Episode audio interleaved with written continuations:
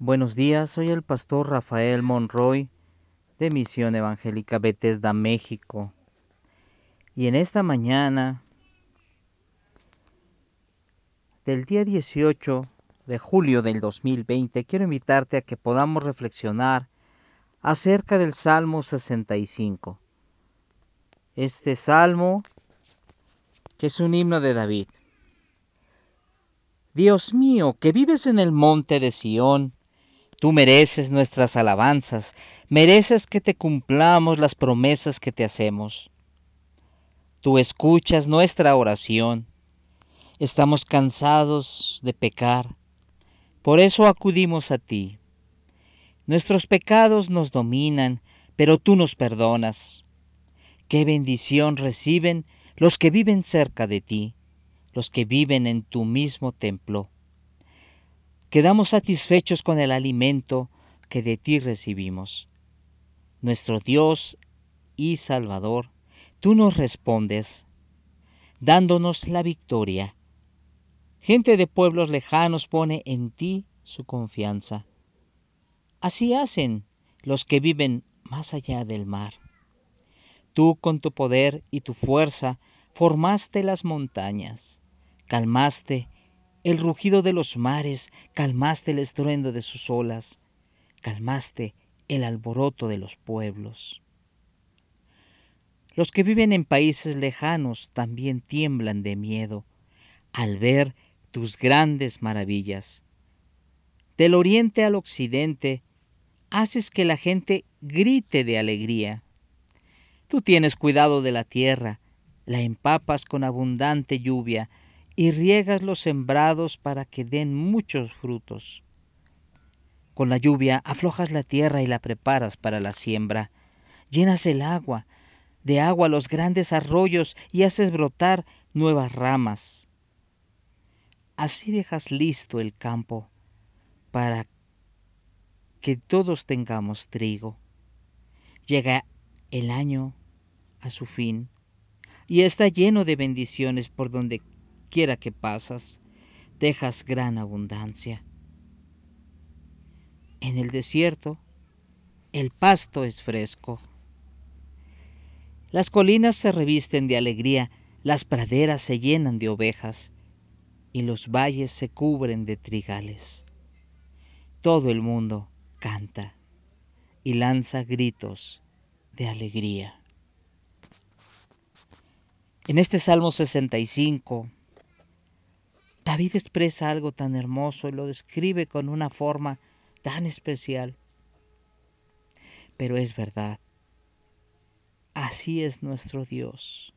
Por eso Él merece toda nuestra alabanza, porque nosotros no consideramos todo lo que Dios hace a favor de nosotros.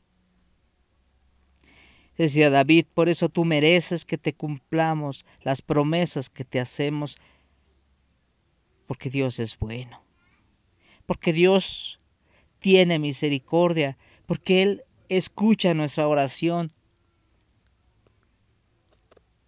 Reconozcamos con sinceridad, veamos en lo profundo y nos daremos cuenta, ahí en lo profundo de nuestro corazón, que en realidad ya estamos cansados de pecar. Aquellos que que continúan con su vida de pecado, reconozcan, reconozcan que en el fondo del corazón hay algo que nos dice que ya estamos cansados. Por eso debemos acudir a, a, Dios, por eso debemos buscarle, pues nuestros pecados a veces nos dominan, a veces nos hacen perder el control pero si vamos con Dios y los confesamos, Él nos perdona. Dice David en el verso 4, qué bendición reciben los que viven cerca de ti, los que viven en tu mismo templo. A veces cuando estamos reunidos está la presencia de Dios que no quisiéramos separarnos de ahí, que no quisiéramos retirarnos de ese lugar. cuán glorioso será cuando venga el día en que estemos reunidos allá en el cielo con nuestro Señor y juntos con millares de ángeles estemos alabando y adorando a nuestro Dios. Será maravilloso poder disfrutar de un tiempo interminable de alabanza y de adoración. Cuando hemos degustado esto en pequeña medida aquí en la tierra, qué gozo, qué satisfacción cuando Él viene y con su presencia trae el alimento para nuestra alma. Nuestro Dios y es también nuestro Salvador. Y siempre nos responde dándonos la victoria. Por eso es que cuando llegan las noticias del Evangelio hacia gente de otros pueblos lejanos, que ellos ponen la confianza en Dios, viven entregados, viven amándole, porque es difícil rechazar un mensaje como el mensaje de salvación en Cristo Jesús. El Señor con su poder y con su fuerza formó las montañas, calmó los rugidos, el rugido de los mares, el estruendo de las olas, el alboroto de los pueblos. Recuerdo cuando fuimos, estuvimos acampando hace ya algunos años en una playa. Una playa allá donde donde había un un muelle que se adentraba en el mar y que a la luz de la luna pudimos caminar en ese pequeño muelle muy endeble, se veía muy endeble. Pero pudimos caminar y pudimos estar parados sobre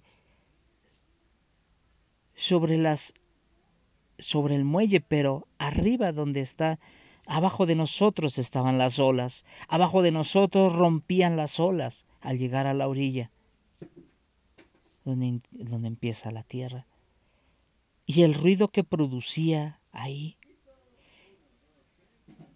En la madrugada a la luz de la luna, con una luz muy brillante, era, era especial. Es un ruido, un rugido, como dice, un estruendo que no, que no puedo olvidar.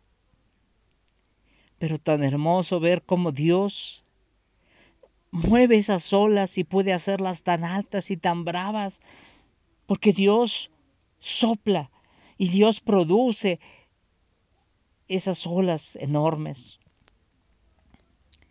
Ver ahí, contemplar la grandeza de nuestro Dios, la lumbrera en la noche, la luna alumbrando con todo su esplendor en la oscuridad, vaciando la oscuridad alejando la oscuridad por la inmensidad y la intensidad de luminosidad de esa luna preciosa de esa noche.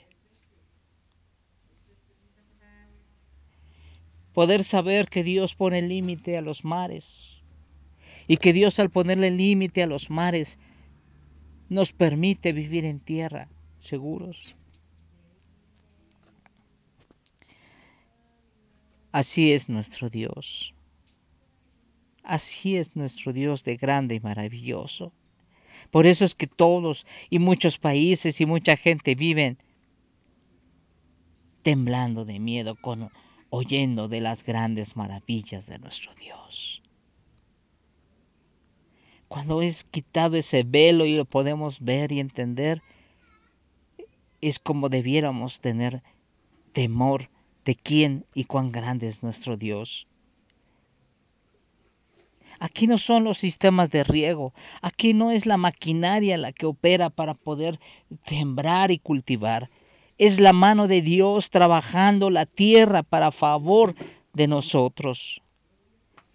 pero Dios lo hace para justos e injustos, porque su amor es muy grande. el Dios, nuestro Dios, tiene cuidado de la tierra. Él la empaca con abundante lluvia. Él riega los sembrados para que den mucho fruto. Cuando manda la lluvia es para aflojar la tierra y entonces la prepara para que pueda sembrarse.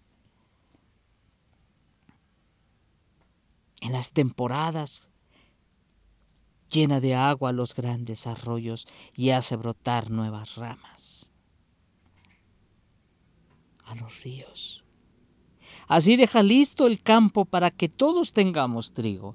Así deja listo el campo para que nosotros podamos trabajarlo con mayor facilidad y poder entonces sembrar el alimento.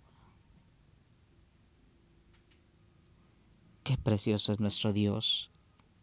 Cuando llega a su fin el año, está lleno de bendiciones por donde quiera que pasas, pues Dios nos ha dejado gran abundancia allá en el desierto. Hace crecer el pasto. Las colinas se visten de alegría. Las praderas se llenan de ovejas, de ganado, y los valles se cubren de trigales. Así es nuestro Dios. Tú siembras la semilla y esperas, y esperas que dé fruto y tienes que con paciencia esperar el tiempo para que esa semilla germine y empiece a producir, a crecer, a crecer y ya que creció, esperas que dé fruto y que dé fruto en abundancia. ¿Quién dará el crecimiento a la semilla? ¿Quién hará que esa semilla ahí en tierra muera para que pueda dar fruto y para que se produzca el crecimiento y el crecimiento evolucione en un o como dé como resultado el fruto que nosotros vamos a poder cosechar y vamos a poder comer. ¿Quién lo hace? ¿El hombre hace que crezca o es Dios? Sin embargo, a veces nosotros pasamos por alto toda la obra preciosa y maravillosa que Dios ha hecho a favor de la humanidad, porque Dios nos ama, nos ama en gran manera y por eso Dios nos llena de bendiciones. Damos gracias a Dios y por eso cantamos alabanzas en todo momento para bendecir tu nombre precioso Jesús, porque tú eres quien crea las cosas sin que las sustenta, porque tú eres el que nos da la salvación, el perdón y la vida eterna. Por eso te alabamos, porque eres muy bueno.